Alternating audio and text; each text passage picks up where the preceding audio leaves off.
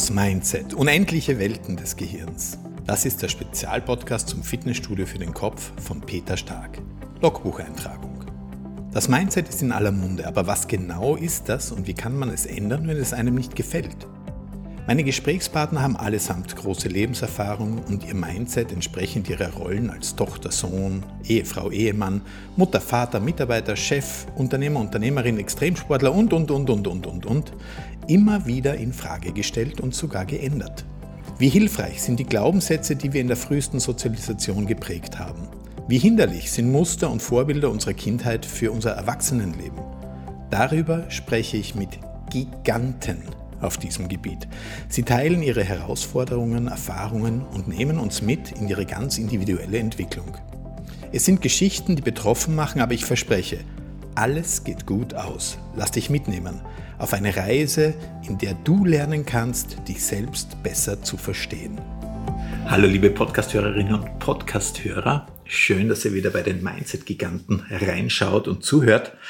Heute habe ich einen ganz speziellen Gast, eine ganz liebe Freundin, die nach zwei, drei ähm, Terminkollisionen ich jetzt endlich zu mir locken konnte und die ein, für mich unfassbare, eine unfassbare Vergangenheit hat, sehr erfolgreich ist in dem, was sie tut und sich selbst aber noch nicht so sieht, sage ich jetzt mal ganz frech.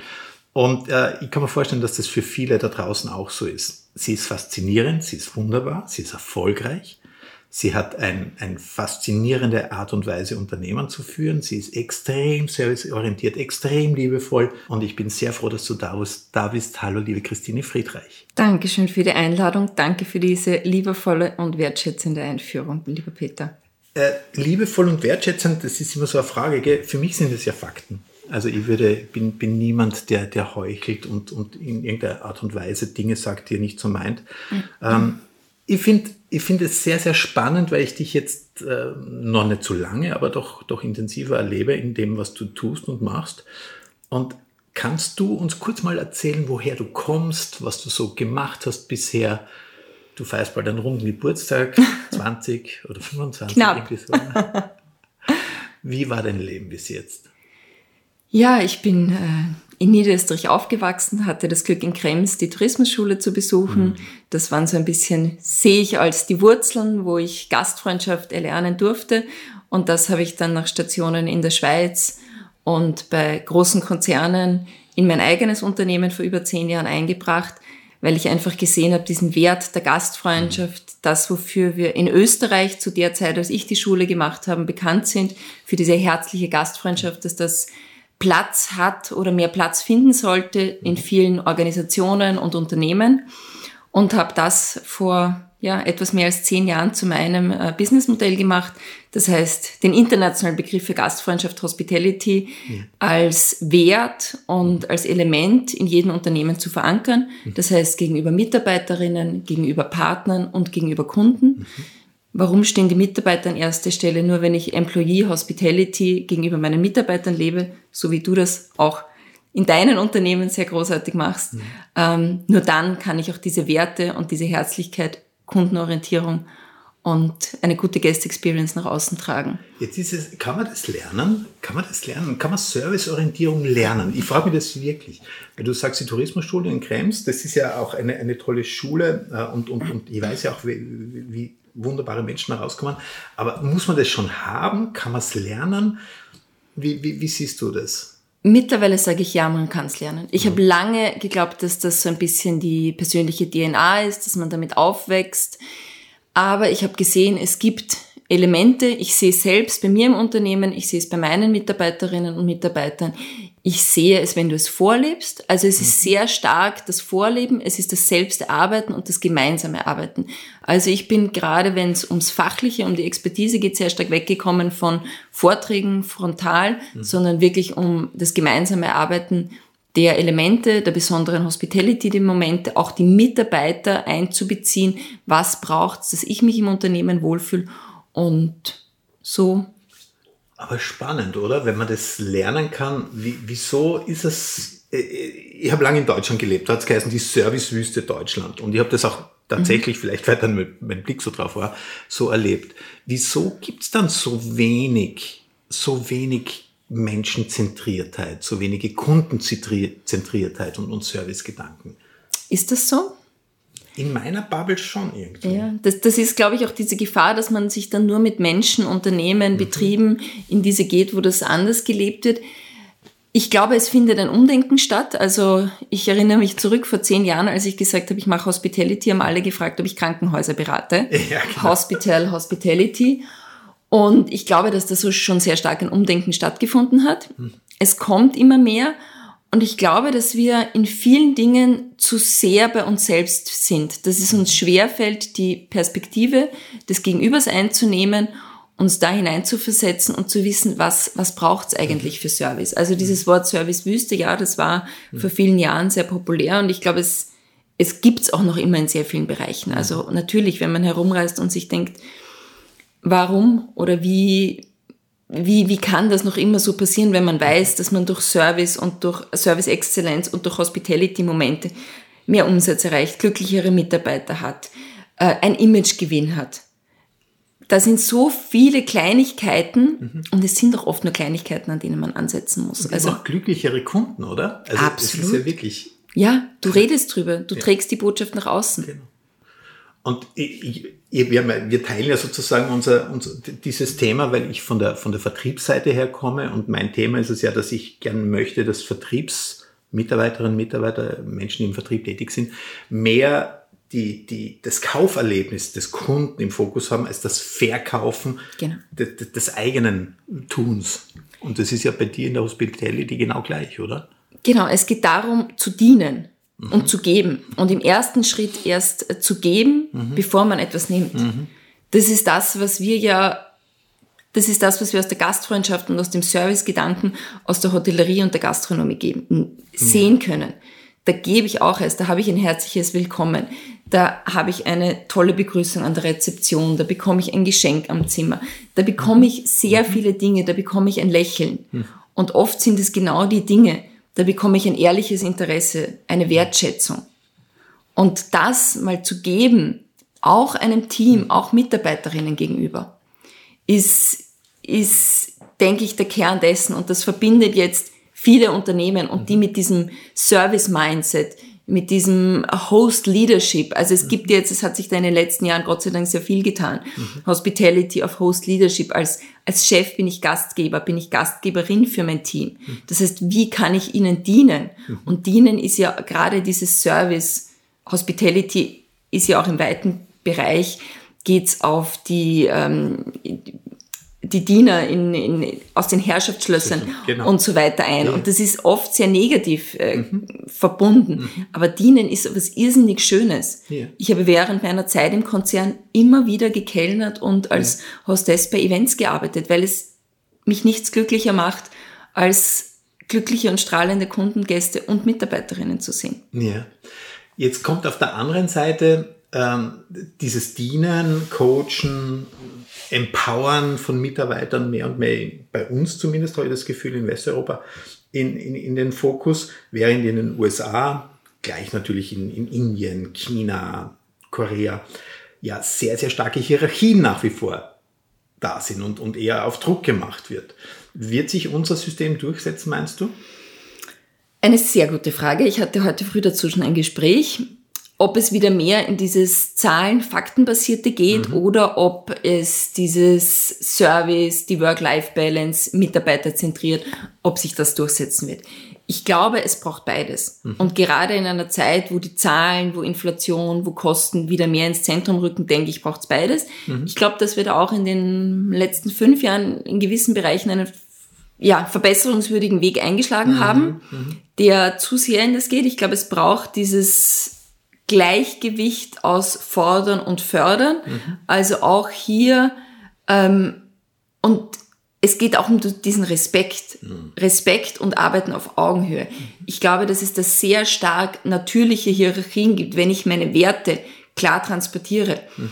Da braucht es nicht mehr die Hierarchien. Mhm. A, der Vorgesetzte gibt etwas vor, sondern wenn ich meine Werte klar transportiere, wenn ich eine, eine wertebasierte Unternehmenskultur aufbaue, dann glaube ich, kann das Hierarchie auf der einen Seite und Mitarbeiterzentrierung, Empowerment, kann das sozusagen auf, ja, im Gleichschritt passieren eigentlich. Ja, spannend. Ich, ich, weiß ja auch nicht, was, was da auf uns zukommt. Ich, ich merke nur, ich tue mir oft schwer in kritischen Situationen, ähm, dann wirklich so ein bisschen dieses gefühlte Laissez-faire bei den Mitarbeitern durchgehen zu lassen. Ähm, und merke aber im Nachhinein dann oft immer, es wäre besser gewesen, wenn ich es gemacht hätte. Das ist auch ein Thema, ja. das wir im Vorgespräch ja auch hatten. Wie, wie, wie sehr müssen, müssen alle die gleichen Fehler nochmal machen, weil es dann ihre eigenen Fehler sind. Gell? Und wie, wie, wie weit kann man Menschen davor beschützen? Ja. Soll man das überhaupt tun, dass sie diese Fehler machen? Das auf der einen Seite und auf der anderen Seite habe ich es bei mir im Unternehmen eingeführt, zielebasiert zu arbeiten. Mhm.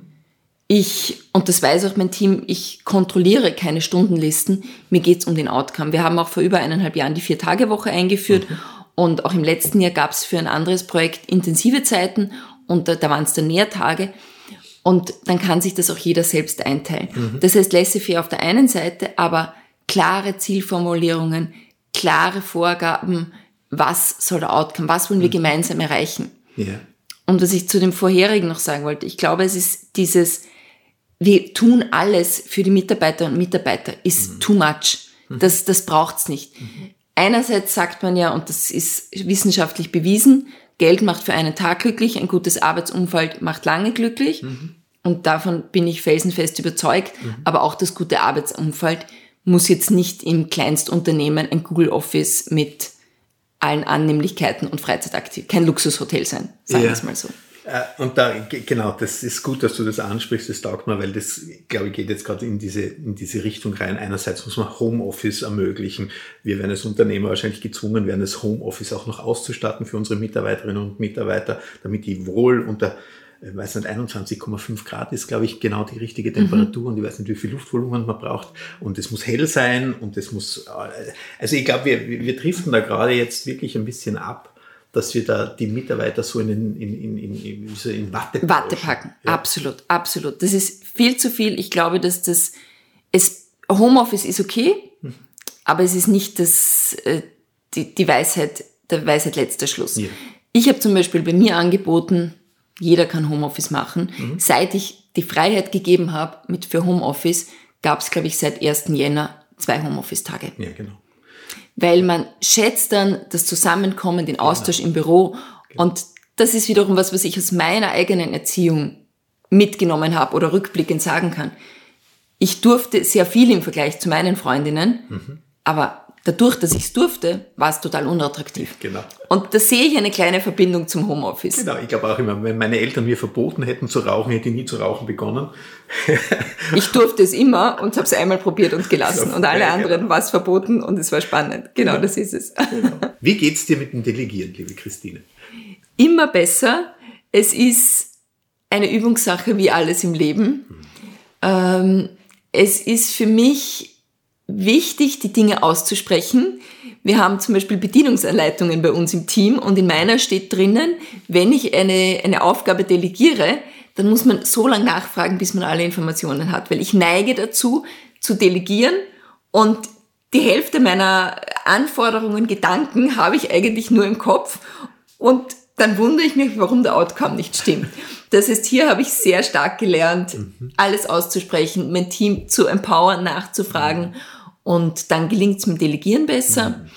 Und das ist eine konstante Übungssache. Und was ich da noch ergänzen möchte, ich habe gestern auch gemerkt, dieser Freiraum, der entsteht, wenn man Dinge delegiert, der kann auch nach hinten losgehen. Also ja. bei mir ist es das, ich, man fühlt sich dann sind unnütz. Ja. Ich glaube, dass es wirklich, wirklich so im, im, Management auch ist, äh, dass viele Manager in dieses Micromanagement verfallen, weil sie sonst nicht wissen, was sie 40 Stunden in der Woche tun sollen. Und bevor ich eben dieses Gefühl habe als Manager, ich habe nichts zu tun oder im, im Kollegenkreis dann erzähle ich als Managerin, Manager, ja, also mir geht's eigentlich total gut, ich habe hab wenig operative Arbeit, dann sagen alle, na, das geht ja gar nicht, was bist denn du für ein fauler Sack? Ähm, dass man eben dadurch ins Micromanagement fällt. Und, und, und das, ist, das ist ein Teufelskreis. Also ich, ich würde ja für Manager sagen, sie dürfen maximal 15 Stunden in der Woche arbeiten, aber damit komme ich noch nicht ganz so durch. Ja, daran übe ich. Ich bin da gerade in dieser Wachstumsphase. Also ich habe für mich auch jetzt gesagt, ich versuche natürlich wieder mehr in dieser Aufbauphase aktuell im Team zu sein. Allerdings nicht direkt beim Team immer zu sitzen, mhm. weil sonst mischt man sich ein und man glaubt, man ist immer gebraucht. Und auch so, wir haben jetzt neu eingeführt morgendliche Team-Check-ins, wo jeder drei Ziele des Tages nennt mhm. und einen Rückblick auf die drei Ziele des vorherigen Tages. Das sind, im Moment dauert es maximal drei Minuten mhm. und wir sind fünf Personen im Team. Mhm. Das heißt, das ist wirklich höchst effizient. Und dann weiß ich, weiß jeder, woran wer arbeitet mhm. und das ist erledigt am Morgen. Das heißt, wenn es Fragen gibt, kann man sich danach zusammen telefonieren. Und für mich auch zu sagen, ich arbeite lieber vielleicht mal im Kaffeehaus, um mich aus den Dingen rauszunehmen. Ja. Um zu sagen, so, ich lasse euch, weil man kann ein Team nur empowern, indem man sie auch selbst Dinge machen lässt. Mm, auf alle Fälle. Das ist für mich so ein, ein, ein crucial point gewesen vor, vor zwei Wochen. Ich mit Nico drüber gesprochen, weil er Nico gemeint hat, dass ich mich im, im Vertrieb zu sehr einmische. Ähm, durch, durch Vorgaben und, und meine, meine Ratschläge eigentlich immer mhm. eher so wie Befehle rüberkommen, was ich natürlich nicht möchte. Aber auf der anderen Seite wollte ich natürlich alle immer schützen, dass sie diese gleichen Fehler, die ich schon mal gemacht habe, nochmal machen. Der Nico hat dann einfach wirklich ganz trocken gesagt, und das ist mir tief reingefahren, ja, aber die müssen ihre Fehler ja selber auch machen, weil du Absolut. hast auch deine Fehler gemacht und dadurch gelernt und die müssen es genauso machen und wieder lernen und machen andere Fehler auf andere Art und erst dann wird es so richtig bei ihnen ankommen. Und das ist schon spannend, gell? Ja, wenn man die Fehler, ich sage immer, man muss die Wörter einmal würfeln ja. und in Helfer umformulieren. Mhm.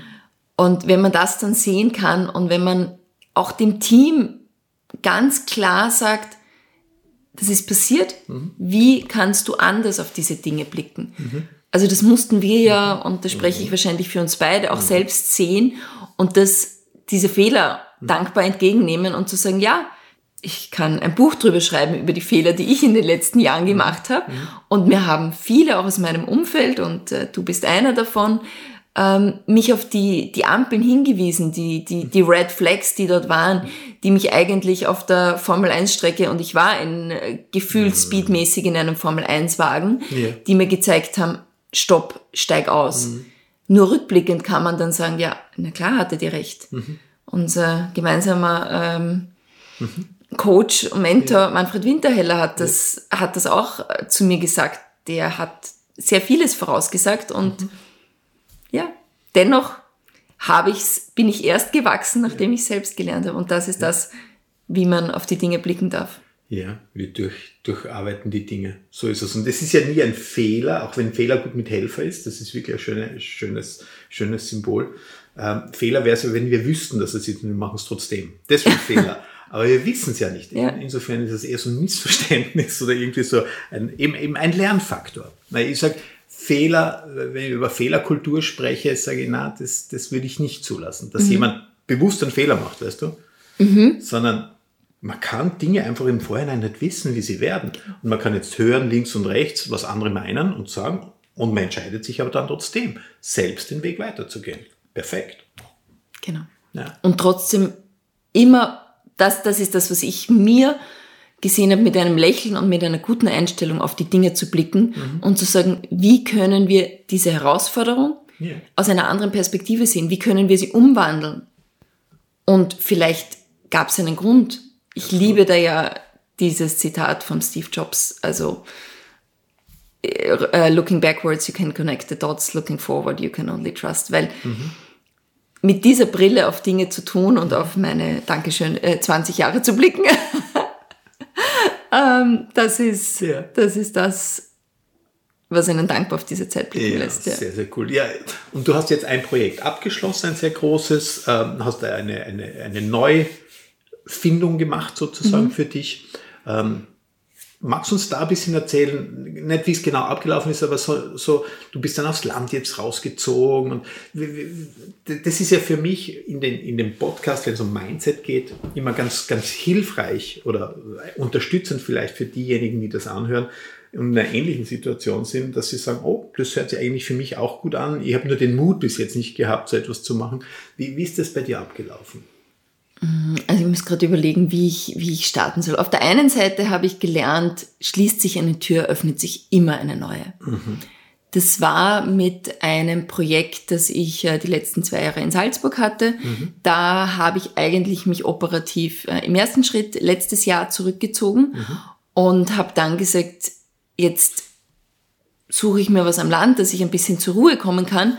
Und das erste, die erste Möglichkeit, die ich gesehen habe, hat sich eröffnet und ich konnte mir ein, ein, ein schönes Plätzchen am Land mieten. Mhm. Das ist das eine, wo ich gesehen habe, es kommt immer alles zum richtigen Zeitpunkt. Mhm. Dieses Vertrauen zu haben, dass, dass die Dinge kommen. Und wie, wie hat sich das gegeben? Auf der einen Seite ist es für mich, ich befinde mich jetzt in einer Neugründungsphase. Mhm. Das heißt, ich habe dieses, diese Herausforderung, die ich in diesem Projekt hatte, als Chance gesehen, mich auf mein Hauptunternehmen mhm. wieder zu konzentrieren, darauf zurückzubesinnen. Jetzt muss ich kurz vorher sagen, das, das Projekt ist ja nicht irgendein Projekt gewesen, ja. sondern das war ja ein extremes Renommee-Projekt, weil es war im Parlament in, in Wien, ein, ein Lokal äh, und das gibt es ja nur einmal. Mhm. Und in diesem ganzen Setting mit dem Parlament, also ich kann mir vorstellen, wie du das gehört hast, dass, dass, dass, dass da eine Möglichkeit ist und du dich beworben hast, wirst du dafür ja gebrannt haben. Mhm. Wirst du gesagt haben, once in a lifetime, das ist genau. die Chance. Ja. Ja, und dann äh, habe ich gesehen, also ich habe dann äh, äh, meine, meine Geschäftspartner angesprochen, ob sie sich mit mir bewerben wollen mhm.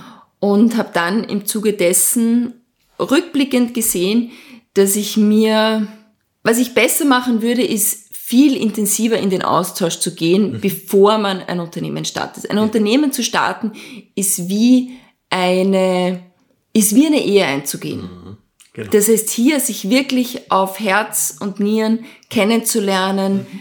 Ähm, was ich jetzt machen würde, wäre wahrscheinlich eine fünftägige Wanderung. Mhm. Das ist das, was ich jeden Unternehmer, jeder Unternehmerin raten kann. Mhm. Bevor du jegliches Unternehmen mit Geschäftspartnern, mit Co-Foundern startest, mhm. geht's ohne Handy fünf Tage am Berg auf Segelboot, wo wo ihr euch nicht auskommen könnt ja. und ähm, lernt euch richtig gut kennen. Ja. Schaut, ob das Mindset, die Werte, ja. ob diese Dinge zu 100 Prozent zusammenpassen. Mhm. Mhm. Das ist das, was ich wirklich jedem mitgeben kann.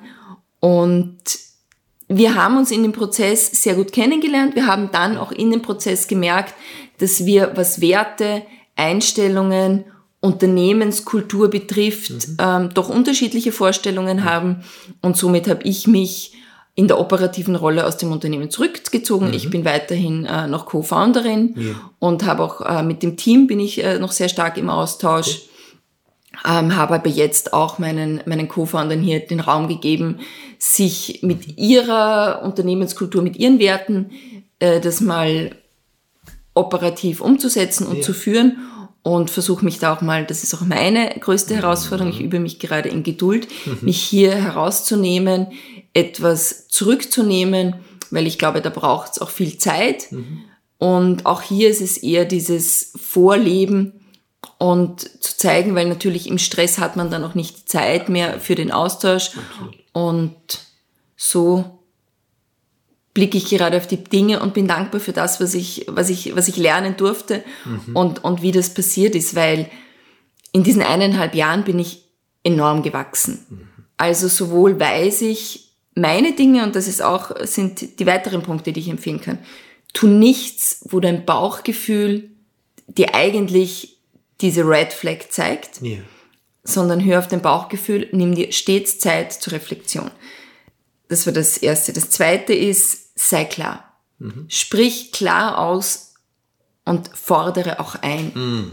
Das ist das mhm. und da neige ich jetzt dazu zu verallgemeinern, aber ich mhm. kenne es von mir und ich kenne es von vielen Frauen auch im Umfeld, mhm. zu wenig klar zu sein und mhm. zu sagen, das ist das, das kann ich und das ist mir wichtig. Ja. Und das Dritte ist, es geht im Business nicht darum, gefallen zu wollen, mhm. sondern das Richtige zu tun. Ja, genau. Und ich habe in diesen, dieser Zeit sehr oft Dinge getan, um gefallen zu wollen, die in meiner Welt aber nicht oder nicht mein, ganz meinen Werten entsprochen haben. Okay. Also und keine das sind so die drei Dinge. Kompromisse eingehen. Keine faulen Kompromisse ja. eingehen, genau. Sondern immer den gemeinsamen Weg suchen. Ja. Und nicht loszulassen, bevor nicht ein gemeinsamer Weg wieder gefunden ist. Und beharrlich dran zu bleiben, ja. ja. Gibt es die Situation, wo alle gewinnen? Ich bin ein hoffnungsloser Optimist und Gut. bin optimistisch, auf jeden Fall. Also ich glaube, das ist, das ist eine Welt, so wie ich sie mir vorstelle. Ich bin überzeugt davon, dass alle gewinnen können. Mhm. Sowohl menschlich, monetär und was ich auch gelernt habe, ist, alle gewinnen ist für jemanden, der diese Aussage, diese, das, das nicht so, der sich das nicht vorstellen kann, weil wir leben in Österreich leider sehr stark in einer Neidgesellschaft. Mhm. Und ich glaube, es ist auch immer die Perspektive des anderen, in jedem Konflikt die Perspektive des anderen einzunehmen. Mhm. Und das ist mir auch bewusst geworden. Warum handelt jemand so? Mhm. Also da ist mir sehr, sehr klar geworden und ich weiß auch genau, warum gewisse Menschen in meinem Umfeld wie gehandelt haben. Mhm. Auf der einen Seite, ich hätte wahrscheinlich vor vielen Jahren auch anders in vielen Situationen gehandelt ja. und ich habe einfach in den letzten Jahren sehr stark, sehr intensiv an, an mir, mhm. an meiner Weiterentwicklung, an meiner Persönlichkeit, mhm. auch mit dir ähm, gemeinsam gearbeitet mhm. und das, das, das, das sind Möglichkeiten, die mir da gegeben wurden, für die ja. ich enorm dankbar bin. Ja. Und es gibt Menschen, die früher, die einen kommen früher oder die anderen später zu dieser, mhm. oder für die eröffnet sich diese Chance früher oder später. Geht es dir nicht auch so, dass ich mir zwischendurch denke, verdammt, warum bin ich diesen depperten Weg eingegangen? Warum bin ich nicht einfach noch so wie früher fordernd und auf meinen eigenen Vorteil bedacht und, und nicht kooperativ und dafür hätte ich mir, also zwischendurch denke ich mir echt, wow, alter Schwede. Mm, jein. Nein, ich möchte nicht mehr zurück. Also es war, es, nein, nein, ganz, ganz klares Nein. Es war hart und es ist hart und es wird, ja. wie wir gesprochen haben, es wird ein Leben lang hart bleiben.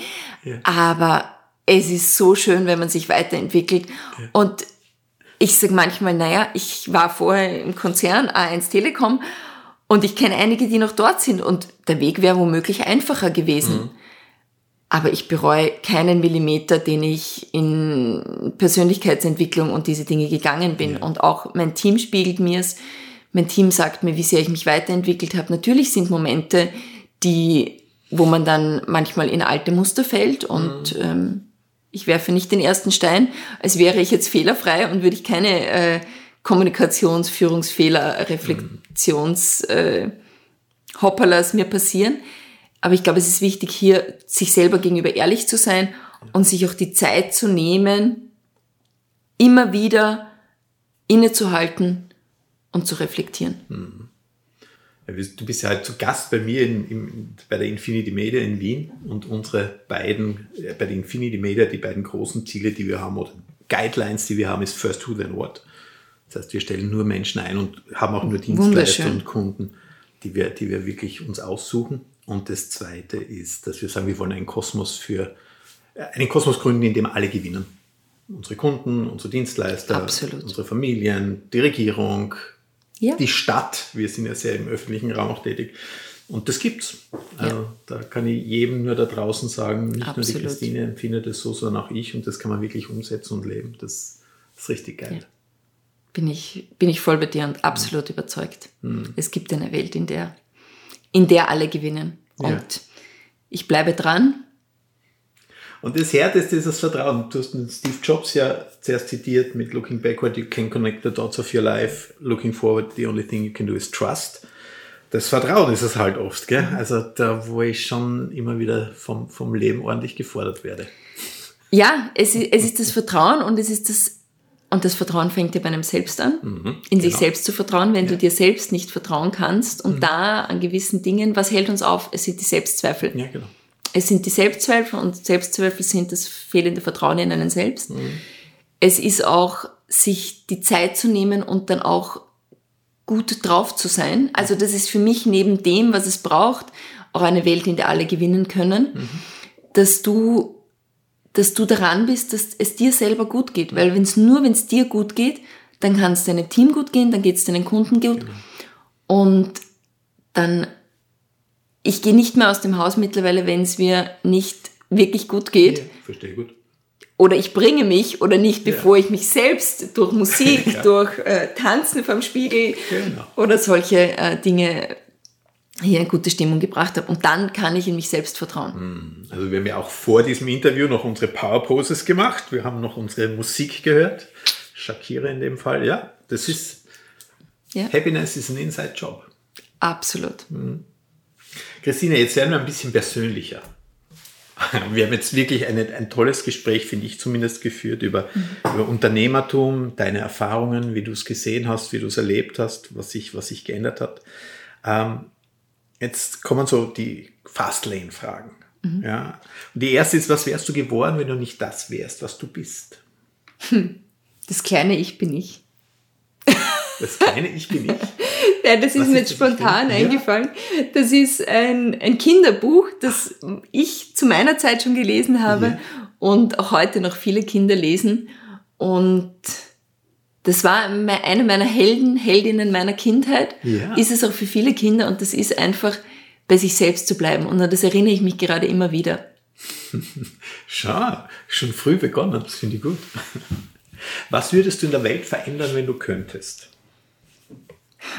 Auf ein Ding. Können auch viele sein. Dass alle Menschen wissen, dass alle Menschen im Grunde gut sind. Mhm. Mhm. Welche Glaubenssätze prägen dich? Ähm, meine Eltern können sich zwar nicht mehr daran erinnern, aber ich bilde mir ein, sie haben mal zu mir gesagt, ähm, von den Reichen lernst sparen. Mhm. das ist, was mir, was mir spontan immer einfällt. Ähm, welche Glaubenssätze? Sie billig kaufen, ich glaube, ich, ich versuche es in meiner Art auszulegen, okay. wie, wie ich sehe. Mhm. Ähm, aber ich glaube, aktuell ist es wirklich dieses, dass alle Menschen gut sind. Mhm. Das ist ein neuer Glaubenssatz, den ich mhm. gewonnen habe und für den ich eigentlich sehr, sehr dankbar bin, weil wir werden alle als gute Menschen geboren Absolut. und unser Umfeld und unsere Umstände mhm. in gewissen Weisen oder Erfahrungen prägen und mhm. verändern uns. Mhm. Mhm. Ähm, ja. Hast du einen Lieblingskünstler, eine Lieblingskünstlerin? Oh, das ist eine sehr gute Frage. Lieb, nein. Ich bin das, was es angeht, sehr, sehr offen, sowohl was bildnerische Kunst geht, yeah. ähm, und habe Kunst von unterschiedlichen Künstlern und wurde da Gott sei Dank durch mein, eines meiner ersten Projekte, die Kunstmesse Vienna mhm. Contemporary, mhm. sehr, sehr geprägt und kann mich da gar nicht auf eine oder einen festlegen. Es gibt eine, da fällt mir der Name nicht ein und die steht für einen meiner Kernwerte, nämlich Neugierde. Ah. Das war das erste Kunstwerk, das ich mir gekauft habe. Mhm. Mir ist jetzt der Name entfallen und sie hat quasi ein, ein Bild gemalt yeah. und es dann überklebt mit unterschiedlichen mhm. Schichten. Aber es yeah. ist komplett weiß. Also yeah. es ist ein komplett weißes Bild und es steht eigentlich für diese Klarheit und für die Neugierde. Mhm. Weil die ersten zwei Jahre, als es in meiner Wohnung hing, bin ich immer aufgestanden und habe mich gefragt, welches Bild ist wohl dahinter? Ja, genau. Irgendwann reißt sich das Papier runter. Ja. Tut man natürlich bei einem teuren Kunstwerk nicht. Und möchte wissen, was dahinter steht. Und das ist eigentlich so ja. das schönste Kunstwerk. Cool. Aus der Galerie von der Christine König. Cool. Das letzte, meine letzte Frage. Hast du ein Motto? Don't forget to smile. Mm. Verlier niemals dein Lachen. Auch wenn es noch so hart ist, und das ist auch das, was uns ein bisschen auf den Beginn des Podcasts zurückbringt. Kann man Service, mhm. Gastfreundschaft, kann man das lernen. Ein, Lächelt, ein Lächeln verbindet weltweit. Kulturen, mhm. Sprachen, Nationen, Menschen, Hautfarben, unterschiedliche Einstellungen. Und deshalb ist eigentlich das Lächeln das, was mein Motto ist. Don't forget to smile. Dann smilen wir uns jetzt nochmal an dem ist wirklich nichts hinzuzufügen. Liebe Christine, vielen Dank für deine Erfahrung, dass du das teilst, dass du hier warst und alles Gute zum Ge Na, darf man vorher nicht, das kommt dann. Schön, dass du hier warst, wirklich. Vielen, vielen Dank. Dankeschön für die gute Atmosphäre, für das Umfeld und für dein Sein. Wow, da war ja wieder einiges dabei. Ich hoffe, diese Podcast-Folge hat dir genauso viel Spaß und Freude bereitet wie mir.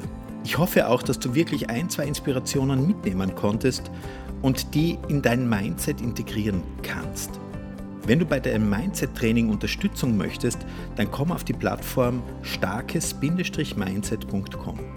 Hier findest du Instrumente, Techniken, auch Inspiration, damit das, was du dir denkst, auch tatsächlich das wird, was du tust damit das, was du denken möchtest, passiert und nicht das, was du im Moment bereit bist zu glauben. Es soll dich also ein Stück weit mehr zu dir selbst bringen. Und dieses Training, dieses Mindset-Training und die Übungen dazu findest du auf starkes-mindset.com. Wenn du mit mir direkt Kontakt aufnehmen möchtest, mein Name ist Peter Stark und meine Mailadresse ist ps.starkundstark.com. Ich freue mich auf deine Nachrichten, ich freue mich auf deine Inspirationen. Ich wünsche dir bis zum nächsten Podcast, bis zur nächsten Folge von Herzen alles Liebe.